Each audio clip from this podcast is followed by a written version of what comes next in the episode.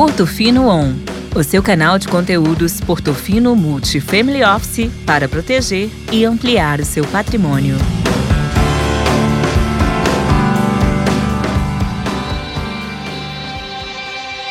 Pessoal, bem-vindos a mais um episódio aqui do Portofino On. Eu sou a Vitória Siqueira, responsável pela área de planejamento patrimonial e sucessório da Portofino. E hoje, dando sequência ao nosso episódio anterior sobre Wealth Planning, a gente tem uma convidada muito especial, doutora Adriana Quieco, sócia do Quieco Advogados, especialista em direito de família e sucessões. E hoje a ideia é a gente fazer um bate-papo aqui sobre planejamento sucessório, como que a gente pode planejar, que instrumentos a gente pode utilizar para que as famílias e os investidores tenham mais conhecimento sobre esse assunto. Adriana, obrigada por aceitar nosso convite. Se quiser falar um pouquinho sobre você, sobre o escritório na sequência, a gente entra aqui nas perguntas. Vitória, muito obrigada pelo convite, principalmente para falar de um tema que eu considero tão importante. Nosso escritório é especializado em direito de família e sucessões e nós atuamos tanto em questões de planejamento quanto no litígio. E a gente usa muito a nossa experiência no litígio para tentar burilar né, as cláusulas do planejamento sucessório, dos instrumentos que melhor atendem cada família. Bom, vamos lá, pessoal. A gente hoje pensou numa pauta compartilhando casos práticos e falando de conceitos até um pouco básicos sobre planejamento, mas que a gente acha importante que as pessoas que ouvem aqui o podcast e as famílias conheçam um pouco melhor e reflitam sobre a necessidade desses instrumentos. Adriana, uma pauta que frequente nas conversas é sobre testamento. Então, Muitas famílias ou investidores nos perguntam: preciso fazer um testamento? Qual o impacto disso? Preciso conversar com alguém? A minha família precisa concordar, ficar sabendo? Então, eu queria ouvir um pouquinho de você. Para que serve o testamento? Quanto que ele é utilizado? Vantagens, desvantagens? E a gente pode falar também sobre um caso prático, para que os nossos ouvintes entendam aí quando que faz sentido uma pessoa fazer testamento ou não.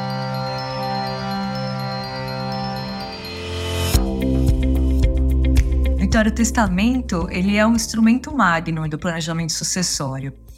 Pela flexibilidade que ele dá, né? Você pode modificar a qualquer momento. O testamento ele só vai ser eficaz, só vai ser cumprido no momento em que acontece a morte. Então, quando você elabora um testamento, você não transmite o patrimônio desde logo. Você deixa as regras do que você deseja.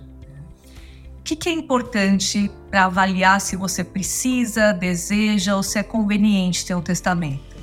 Acho que o primeiro passo é entender o que a lei diz, né? Porque se nós não tivermos um testamento, vão ser aplicadas as regras da lei e quem vai ser beneficiado com a sucessão? De que forma essas pessoas vão ser beneficiadas, né? Então, entendendo melhor quem vão ser seus herdeiros, como eles vão receber esse patrimônio, e o que, que pode ser feito, então, com o uso do testamento? Eu acho que é o primeiro passo. Uma vez identificado quem são os seus herdeiros, o testamento, independentemente de você falar, olha, eu são esses meus herdeiros, para mim tá bom. Se são meus filhos que for receber, se é minha esposa, se é meu marido, para mim eu estou satisfeito. Mas pode ser que o testamento traga algumas proteções importantes. Por exemplo, Existem cláusulas protetivas que a gente chama de cláusulas de incomunicabilidade, cláusula de impenhorabilidade, cláusula de inalienabilidade. São cláusulas que protegem os herdeiros que as recebem, né, que recebem o patrimônio. Então, a incomunicabilidade significa que não importa o regime de bens em que meus herdeiros se casem ou tenham um relacionamento, uma união estável, esse patrimônio vai estar protegido, inclusive os rendimentos dele, para que, numa hipótese de divórcio, numa hipótese de rompimento do relacionamento, esse patrimônio pertença apenas ao meu herdeiro. Uma cláusula de impenhorabilidade significa proteger a herança quanto a dívidas, né? Ela não se sustenta em relação a qualquer tipo de dívida, mas ela protege bastante em relação a credores normais, né? A credores ordinários. E a cláusula de inalienabilidade, que é uma cláusula mais pesada, para proibir a venda do bem pelo herdeiro. Apesar de a gente não recomendar muito o uso dessa cláusula, ela pode ser útil por um prazo, porque quando o herdeiro recebe herança, muitas vezes ele é assediado por terceiros. Agora vai vender o imóvel, vai vender os bens que não eram de uso direto do herdeiro. E esse assédio ele acaba sucumbindo a uma venda que não é conveniente. Ele às vezes não pensa, não pondera sobre todas as variáveis. Então, a cláusula de inalienabilidade, a proibição de venda de um imóvel, ou até mesmo de uma empresa, ou até de cotas de um fundo, ela pode fazer sentido por um período para pacificar, para dar uma pensada, para avaliar melhor, né? Posso fazer uma pergunta aqui nesse ponto, Adriana? Que essa pergunta também já me fizeram algumas vezes. Eu acho importante ter o seu olhar prático e de quem tem experiência dos dois lados, né? No planejamento consultivo e na execução, no litígio, se tem algum ponto a ser revisto ou questionado pelos herdeiros. Pensando aqui numa família que tem uma fazenda, por exemplo, que costuma ser passada de geração para geração, a gente ouve muito ditado: fazenda faz fazenda. Então, não é algo que a gente percebe que patriarcas e matriarcas querem que os futuros herdeiros vendam ou tirem ali da família. Então, eu, Vitória, tenho uma fazenda, quero deixar para os meus filhos e quero colocar a cláusula que proíbe a venda. Se eu coloco essa cláusula sem prazo, então olha, para sempre, vocês vão ter que ter essa fazenda e não vão poder vender nunca. E lá na frente, por uma reviravolta na vida, mudança das circunstâncias, como é que os herdeiros conseguiriam eventualmente questionar essa cláusula? É possível? Tem decisão para os dois lados? Como é que funciona na prática? Então, eu acho que o primeiro ponto é o seguinte: a inalienabilidade, em princípio, não pode ser colocada sobre a legítima, salvo se você justificar. O que é a legítima? Metade do meu patrimônio é considerado protegido para alguns herdeiros, que são os herdeiros legítimos, 50%. Os outros 50% é disponível e que eu tenho liberdade para clausular, para destinar o patrimônio para quem eu desejo, né? Então, a inalienabilidade sobre a legítima é bastante discutível, se não for muito bem justificada. E justificar dizendo que eu tenho um herdeiro que é pródigo, que gasta muito, então é para protegê-lo, né? A cláusula de inalienabilidade, se for em caráter definitivo, claro que ela pode ser discutida, principalmente se às vezes você não tem dinheiro para manter o patrimônio, acaba não cumprindo a função social da propriedade, né? Então, dá sim para discutir que a gente coloca né, como uma alternativa é, ao invés de, se você não quer colocar temporário, porque o temporário você não sabe se vai atender o seu desejo, você pode nomear um grupo de pessoas com a autorização delas, essa cláusula de inalienabilidade poderia ser levantado. Então, é uma forma também de você ter flexibilidade, já que a gente não consegue antever o futuro, nós não conseguimos saber se, num determinado momento, é melhor vender logo, porque se não vender, você vai perder uma conveniência de mercado e vai perder muito valor, né?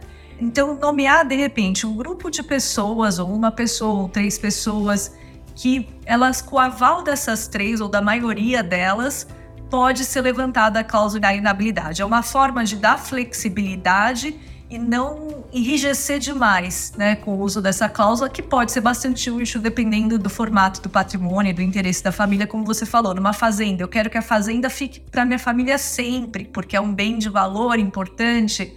Mas o para sempre, a gente não consegue antever o futuro com muita clareza, né? Então, para que a gente tenha alguma flexibilidade, para que os herdeiros não carreguem o fardo, a ideia é beneficiá-los e protegê-los e não que eles carreguem o fardo. Então, dá alguma flexibilidade, mas com uma tutela por terceiros que sejam da sua confiança, né? E pode até ser uma alternativa também, que às vezes a gente coloca, é que o próprio grupo de herdeiros, então, se houver autorização dos cinco filhos, por exemplo, pode vender. Aí nessa situação, a causa de inalienabilidade pode ser levantada. Também é uma forma de falar, bom, mas se os cinco disseram que é, que faz sentido, é um formato, é uma válvula de escape bem interessante, né? Muito dos seus comentários me fazem lembrar de outros casos, de outras demandas que a gente vê, quando a família ou a pessoa está pensando num planejamento, e especialmente num testamento, quando o titular do patrimônio está pensando num testamento, para que prazo ele deve pensar nesse planejamento, né? Então, aqui a gente está pensando, o foco era o patrimônio. Então, nesse exemplo que a gente deu, a fazenda. Quero que ela fique a vida inteira os meus herdeiros. Mas tem também o outro lado, né? Tem famílias, investidores que têm herdeiros muito jovens e que já querem pensar num único testamento em milhares de cenários. Então, quando os meus filhos, que hoje têm 4 anos, tiverem 35, então torna um pouco mais complexo porque a gente pensa em mais cenários. Na sua experiência, qual que é a recomendação assim de para o primeiro testamento no momento de planejar do horizonte inicial dessa pessoa? Eu acho que a primeira regra de ouro é que o melhor testamento é aquele que é assinado. Tá. Às vezes a gente fica burilando muito, né, detalhando e acaba não contemplando a situação imediata, que é a mais importante, porque a gente está pensando muito nas regras futuras. E, e se houver o falecimento de um membro da família, se dois membros falecerem, e se meus netos receberem herança. Então, obviamente, a gente tenta fazer um testamento que contempla esse máximo de situações futuras. Mas mais importante do que ser detalhista é tentar contemplar imediatamente a situação que é mais presente, imediata, né? Que é o mais provável de acontecer. Fazer o testamento, eu sempre tento recomendar que você pense no falecimento no curto prazo. Por que no curto prazo? Porque você pode mudar a qualquer momento. Essa é a magia do testamento, né? Você poder, enquanto você tiver com a sua capacidade plena, você estiver lúcido, você pode modificar o testamento. Então, dentro desse contexto, eu acho que tem que pensar no falecimento no curto prazo. Claro que, tendo tempo para se dedicar ao assunto, melhor que seja detalhado, que contemple o máximo de situações futuras, porque falar sobre o testamento, ninguém gosta de falar de falecimento, muito menos de testamento, né? Então, evidentemente, se você puder deixar o documento lá por um tempo e revisitar de tantos a cada três, quatro anos, dar uma lida, ver se faz sentido ainda. Mas se, se a gente fizer muito imediatista, também tem essa questão de não contemplar algumas alterações da vida. Eu acho que é importante pensar na, que você é flexível, que você pode mudar a qualquer momento. Então, o que atende hoje pode não atender daqui um ano, daqui seis meses. A gente já teve um testamento que nós fizemos na hora que a cliente estava assinando o testamento, ela falou: Não, eu quero mudar isso aqui. Vou assinar agora, para não deixar de contemplar as coisas que eu acho importante. Mas semana que vem eu tô de volta. A gente vai já, já vamos marcar cartório, já vamos assinar o próximo. Perfeito. E isso mostra o quanto o planejamento é dinâmico, assim como a vida das famílias, né? Então, não adianta a gente querer fazer algo estático. A gente tem que pensar naquele momento quais são as prioridades, planejar e ir revisitando como family office, a gente sempre fica próximo das famílias, para quando a família ou o próprio testador não lembra de fazer essa revisão, a gente provocar aqui ativamente para que tenha esse acompanhamento contínuo que se adequa à vida das famílias, dos clientes. Um outro ponto, Adriana, que a gente acabou falando no âmbito do testamento, mas que a gente já pode ir migrando para uma segunda pergunta, é com relação à governança familiar. Então, quem tem patrimônio tem vários tipos de bens. Pode ter ativos financeiros, pode ter fazenda, pode ter imóvel, pode ter uma empresa familiar que está ali há 30 anos em atividade. E aí existe uma preocupação grande de quero criar regras específicas para cada um desses ativos sobre como eles devem ser utilizados, administrados pelos meus futuros herdeiros. Nesse contexto, a gente fica também no planejamento via testamento ou é algo que se coordena em vida com outras estruturas, com holding, doação? Como é que você vê esse assunto? Então, quando a gente trata de governança familiar, é importante sim fazer uso de outros instrumentos para melhor atender os objetivos de cada família. Né? Então, em famílias empresárias, em famílias que não são empresárias, mas têm um patrimônio que deseja que tenha um tratamento diferenciado, ou até para lidar com questões do uso do sobrenome. Como que eu desejo que o sobrenome seja usado? Rede social, família vai usar ou não vai usar rede social, né? Então, o uso do patrimônio comum, como que fica o imóvel de lazer que todo mundo usa, quem pode usar, em que condições, quem paga, como que é custeado esse uso do imóvel de lazer. Então, o uso de bens compartilhados, coleção de obras de arte, coleção de bens, joias, como que vai ficar numa situação também de sucessão, né? E aí, assim, a holding é um instrumento super importante para facilitar mesmo a sucessão. Pensar, você tem um patrimônio imobiliário grande. Para fazer, transmitir esses imóveis para os herdeiros, eu vou precisar inventariar cada um desses imóveis, né? E vou ter uma regra tributária em cada estado no Brasil, né? Uma regra tributária diferente vou ter uma, eventualmente uma situação de avaliação distinta, né? E se todo mundo, eu tenho cinco herdeiros, os cinco vão ficar donos de um imóvel, eu vou precisar sempre de unanimidade para uma decisão de venda. Eu vou precisar que eles se entendam sobre uma alocação. Se eu coloco todo o patrimônio imobiliário dentro de uma holding, eu já estabeleço uma holding é uma sociedade, né, que detém patrimônio, detém participações em outras empresas. Dentro da sociedade, eu consigo estabelecer as regras de governança para lidar com esse patrimônio. Então, quem vai administrar na falta da pessoa que constituiu a holding? Quem são os administradores? Quais poderes o administrador vai ter? E qual quórum que eu estabeleço para uma situação de venda, para uma situação de locação? Eu posso prever algumas situações específicas e como lidar da melhor forma com o patrimônio. Então, olha como eu facilito. No inventário, eu vou inventariar, em vez de 50 imóveis, eu vou inventariar cotas de uma única sociedade, né? E aí eu vou me preocupar com o imposto no local do último domicílio da pessoa que faleceu.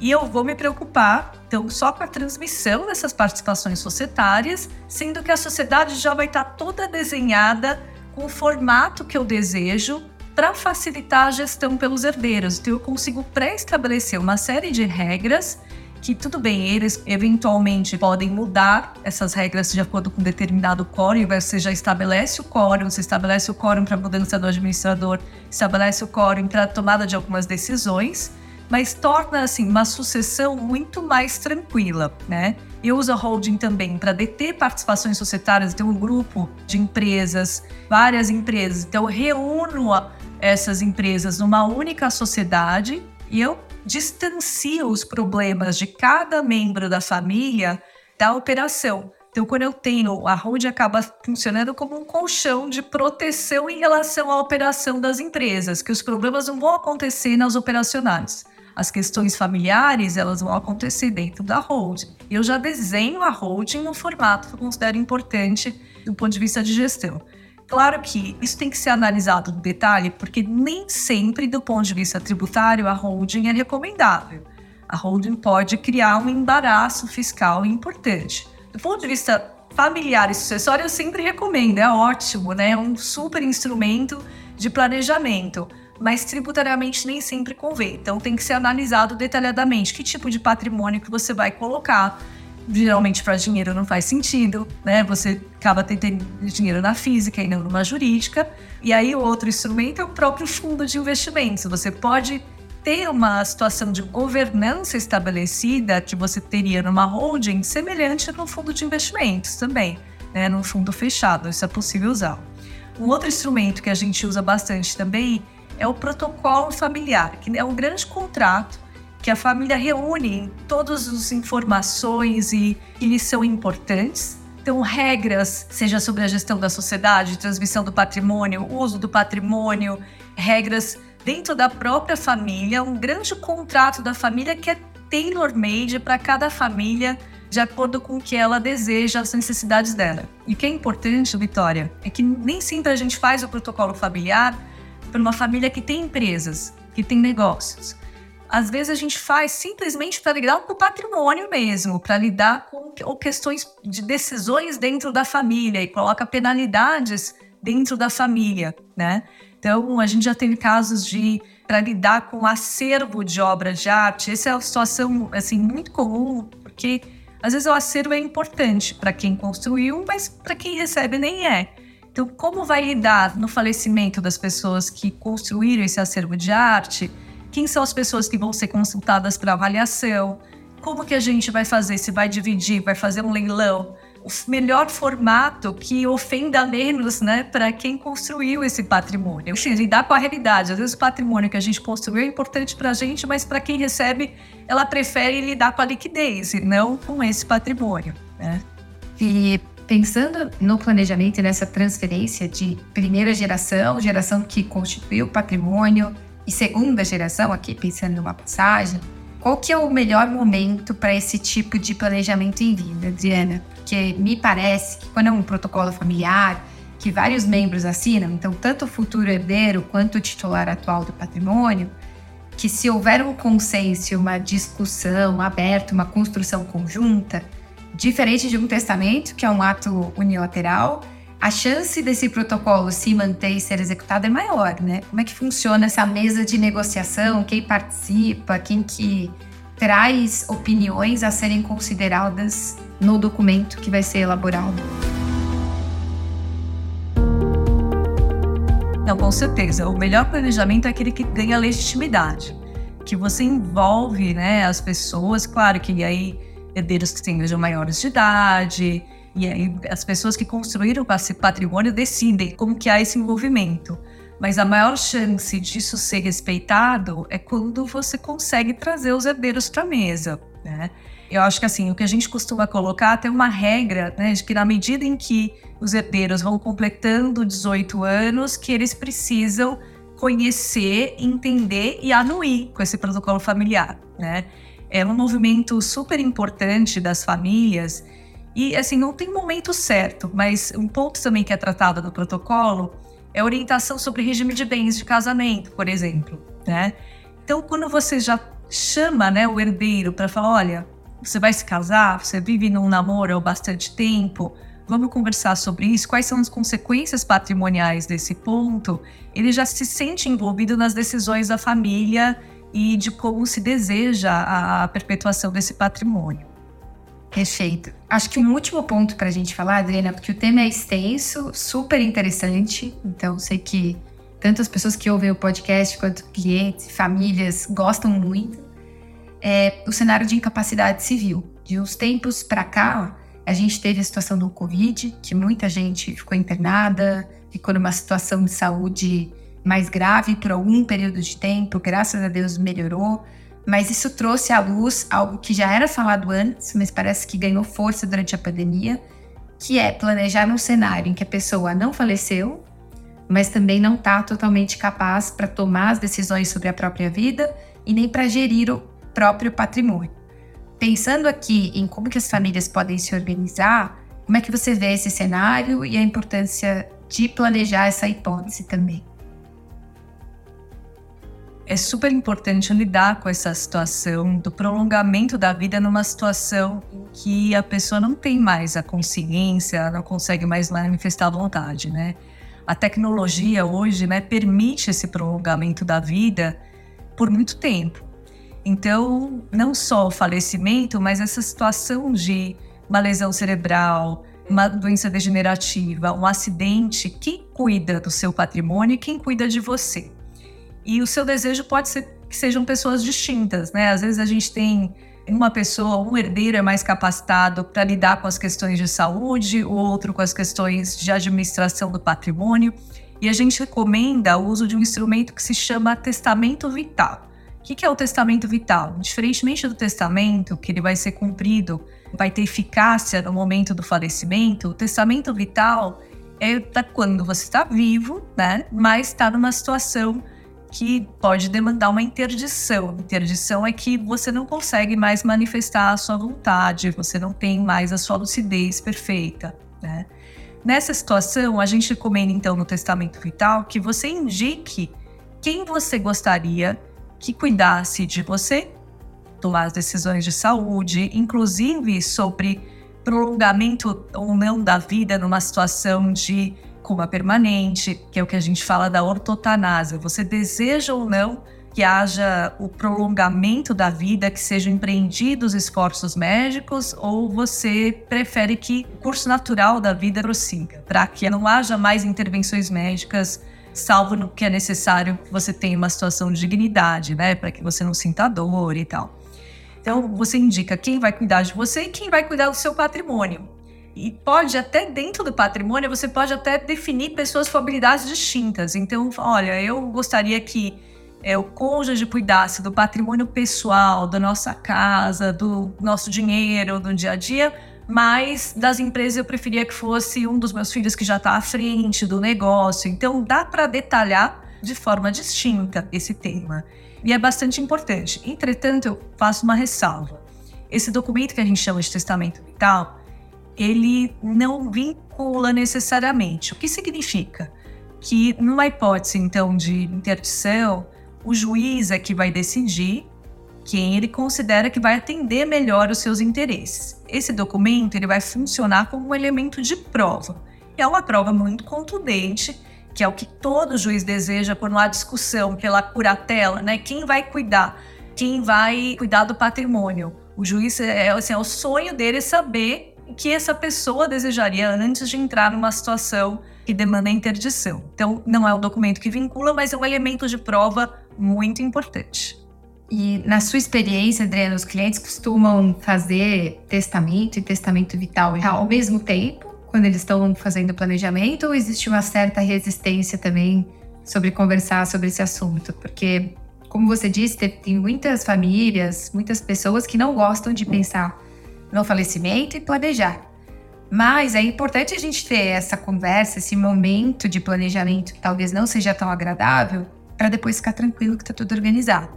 Então, quando a gente junta as duas demandas, os dois cenários, falecimento e incapacidade, esse é o mundo ideal de planejamento, aproveitar o momento e planejar os dois cenários, ou você percebe que às vezes um cenário demanda mais tempo de reflexão do que o outro?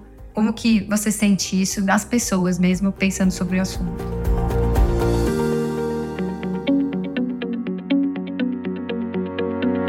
Acho que cada um tem seu tempo, Vitória. É um assunto que não é fácil de lidar. Geralmente as pessoas que já passaram por uma experiência dentro da própria família se antecipam, né? Porque já viram uma discussão familiar, já tiveram uma discussão de herança, já tiveram uma situação de alguém que ficou em coma permanente durante muito tempo. Então elas acabam se antecipando porque viveram na pele, né? Sentiram a situação de estresse ou, ou de, poxa, poderia ter sido planejado, poderia ser organizado, né? E o planejamento, no final, ele é falar sobre vida. É um ato de amor para as pessoas que, que, a, que, a, vida continua, né? Então, quando a gente pensa em prol do outro, né, isso gera uma vontade de se antecipar. Mas o assunto não é fácil e muitas vezes as pessoas levam tempo para digerir, tanto o testamento quanto o testamento vital. Os dois eu acho que são difíceis de digerir esse assunto, né?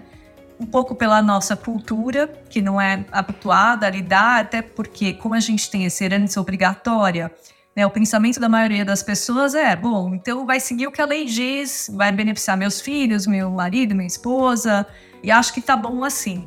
Mas quando você se dá conta de que o planejamento pode proteger ainda mais as pessoas que você ama, pode permitir que você beneficie organizações filantrópicas, né? Então, pode organizar num formato tributariamente mais inteligente, que acaba sendo um chamariz importante também do planejamento, isso impulsiona. E na prática, e é uma situação curiosa, história que eu vejo é que quando acontece alguns eventos importantes, então a pandemia impulsionou muito, foi assim um boom de testamento no Brasil. Nunca teve tanta procura de testamento e é uma curiosidade. Pelas estatísticas, a maior busca de testamento era de profissionais de saúde. Mais médicos fazendo testamento. Gente, nunca tinha feito testamento, uma busca absurda de testamentos por médicos. E quando tem, assim, eventos desastres, catástrofe, falecimento, eh, caiu o avião, caiu o helicóptero, as pessoas começam a ficar atentas mais para isso, para esse assunto. Quando elas têm que encarar a morte de frente, quando elas vêm ter que lidar com esse assunto, há uma procura maior e acaba havendo um senso de urgência maior, né? Que é a diferença de outros países, né? Que outros países, assim, no, nos Estados Unidos, você pensa no seu testamento como se estivesse indo para padaria, né? Então, ah, vou fazer um testamento, todo mundo tem. É, isso é normal, porque até porque lá você tem liberdade, você pode deixar seu patrimônio para quem você quiser. Então, é muito mais natural pensar sobre isso. O latino, o brasileiro, em geral, não tem tanto essa cultura, mas está mudando muito. E outro evento que impulsiona o planejamento é esse movimento tributário. Sempre que há uma movimentação tributária, uma possibilidade de ter um aumento da alíquota da carga fiscal, as pessoas dão mais atenção a esse assunto e começam a se preocupar. E aí, fazendo uso também de outros instrumentos, de doação, de instrumentos de planejamento no exterior e etc. Esse foi um bom gancho, Adriana, porque como tem uma série de propostas legislativas em andamento, é, uma delas é a PEC 45, que fala, apesar de não ser o tema principal, fala que as alíquotas de imposto sobre doação e herança devem ser progressivas. Vários estados já têm essa alíquota progressiva, então Rio de Janeiro, Santa Catarina, Rio Grande do Sul. Mas tem outros estados como São Paulo, Minas Gerais, Amazonas, enfim, que tem alíquota flat, alíquota única, né? que serão impactados se essa PEC for aprovada. Qual seria a sua sugestão para quem tem essa preocupação de possível aumento de TCMD? Porque do nosso lado, como é que a gente enxerga isso? Ainda que possa ser um momento propício para você aproveitar a alíquota atual, a gente também entende que não deve ser antecipado um patrimônio que não seria doado se não houvesse aumento de alíquota. Porque talvez o titular do patrimônio queira manter esse patrimônio por muito tempo com ele. E a gente percebe aqui pelas famílias cada vez mais as pessoas têm mais longevidade, vivem mais anos, usufruem mais do patrimônio. Então, nesse sentido, o que, que a gente tem que ponderar pensando em possível aumento de TCMD e momento de fazer uma doação?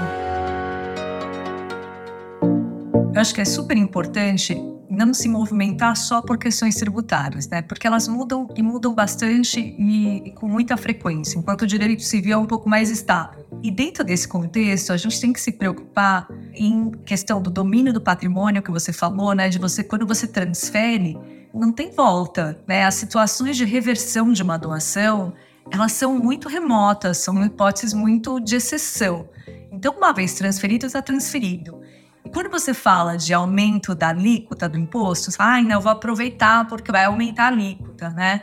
Nem sempre é uma conta que é muito válida, porque ao mesmo tempo que vai aumentar a alíquota, você está antecipando o imposto que só seria pago no momento da morte. Claro, ninguém sabe da própria longevidade, mas se pensar que vai demorar ainda 10, 20, 30 anos para você falecer, se você pensar na taxa de juros aqui no Brasil, já é uma conta que não fecha, né? Pelo menos por enquanto. Então, não acho que é esse o movimento, né? Não é pensar, você está antecipando, então pode ser que não está realmente levando não um, grande benefício fiscal. Pode ser conveniente por conta da base de cálculo, porque a base de cálculo também vai mudar. Então, você doa hoje uma empresa que vale X, daqui 30 anos ela vale 20x, né? É um bom planejamento tributariamente, porque você antecipou. Mas os valores da doação têm que ser outros. Eu acho que o valor da doação é: eu estou preparado para transferir o patrimônio, dá para a gente numa doação para herdeiros maiores, para donatários que são maiores, colocar bastante flexibilidade para quem doa. Então, o maior receio de quem doa patrimônio é que não tenha controle do seu próprio patrimônio. Então, a gente consegue estabelecer na doação uma série de regras, não apenas a reserva de usufruto, mas uma série de regras para que você continue no domínio do seu patrimônio. Enquanto estiver vivo. Né? Enquanto você estiver vivo e na sua falta, qual é a, beleza da doação, né? Não passa por um processo de inventário que todo mundo teme tanto, né? Poxa, passar, principalmente quando a gente lida com patrimônio empresarial grande, saber que esse patrimônio não vai ser sujeito a um processo de inventário, que a sucessão já está estabelecida, as regras já são claras, gera também uma segurança jurídica para a própria empresa, né, para os próprios negócios, para a visão que a empresa tem no mercado. Né? Então, o planejamento para uma visão de mercado também é super importante. Mas eu acho que é isso, a gente tem que olhar para outros valores. O que, que te move para essa doação? O fiscal pode ser interessante.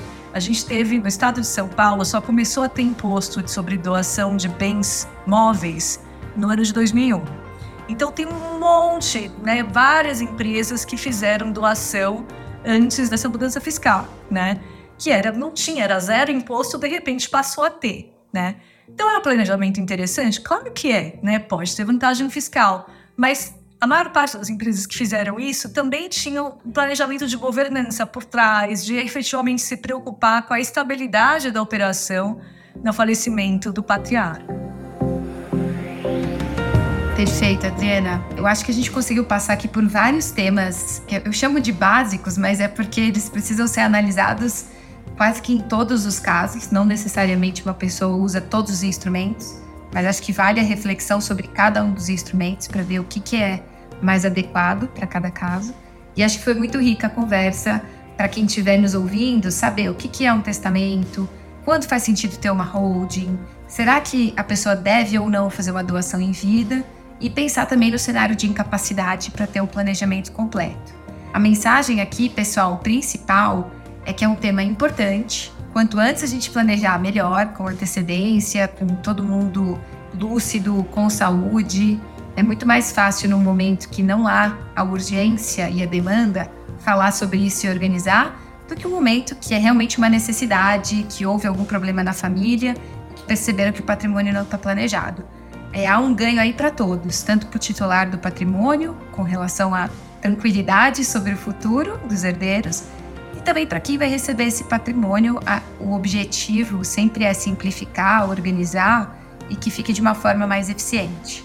Adriana, queria te agradecer a participação. Eu que agradeço, Vitória. Muito obrigada pelo convite. Obrigada a você. E se você tiver alguma mensagem final que você queira passar aqui para os nossos ouvintes, fique à vontade também, é, sobre o que eles devem considerar aí, caso não tenham feito um planejamento sucessório, ou se já tiverem feito, para o que ter no radar aí, para que esteja sempre atualizado e, e bem organizado.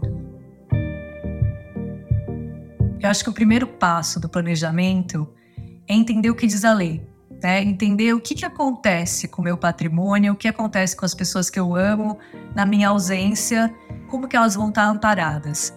Então, é entender como funcionaria, né? E se isso faz sentido para você, se teria como melhorar, se teria como amparar melhor os seus familiares, cuidar ainda mais dos valores que você tem, tanto considera importante, né? Considera importantes. Eu acho que é esse o primeiro passo, entender e aí sim detalhar, passar a detalhar e ver quais instrumentos que fazem sentido. Não existe uma resposta pronta para cada família, né? Existem os interesses de cada um e como eles desejam serem preservados, perpetuados. E acima de tudo, acho que o objetivo maior é impulsionar a harmonia, evitar que uma sucessão, né, importe uma grande discussão judicial, que é uma contabilidade de perdas para todos. Perfeito. Pessoal, aqui na Porto Fino a gente tem uma área de planejamento patrimonial e sucessório, que eu sou responsável por ela, mas a gente não advoga para os clientes. Então, o nosso papel como gestores do patrimônio, como quem cuida da família como um todo, é trazer assuntos como esse à luz da família, para que a pessoa pense no patrimônio dela, entenda as regras, entenda se tem demanda ou não de executar um planejamento sucessório para na sequência a gente envolver o advogado de confiança da família ou até fazer uma indicação. Então, isso é algo que a gente sempre traz nas conversas. Como família office, a gente tem todo o interesse que as famílias estejam bem organizadas para que o patrimônio seja perpetuado aí ao longo das gerações. Obrigada aos que nos ouviram até aqui e até o próximo episódio.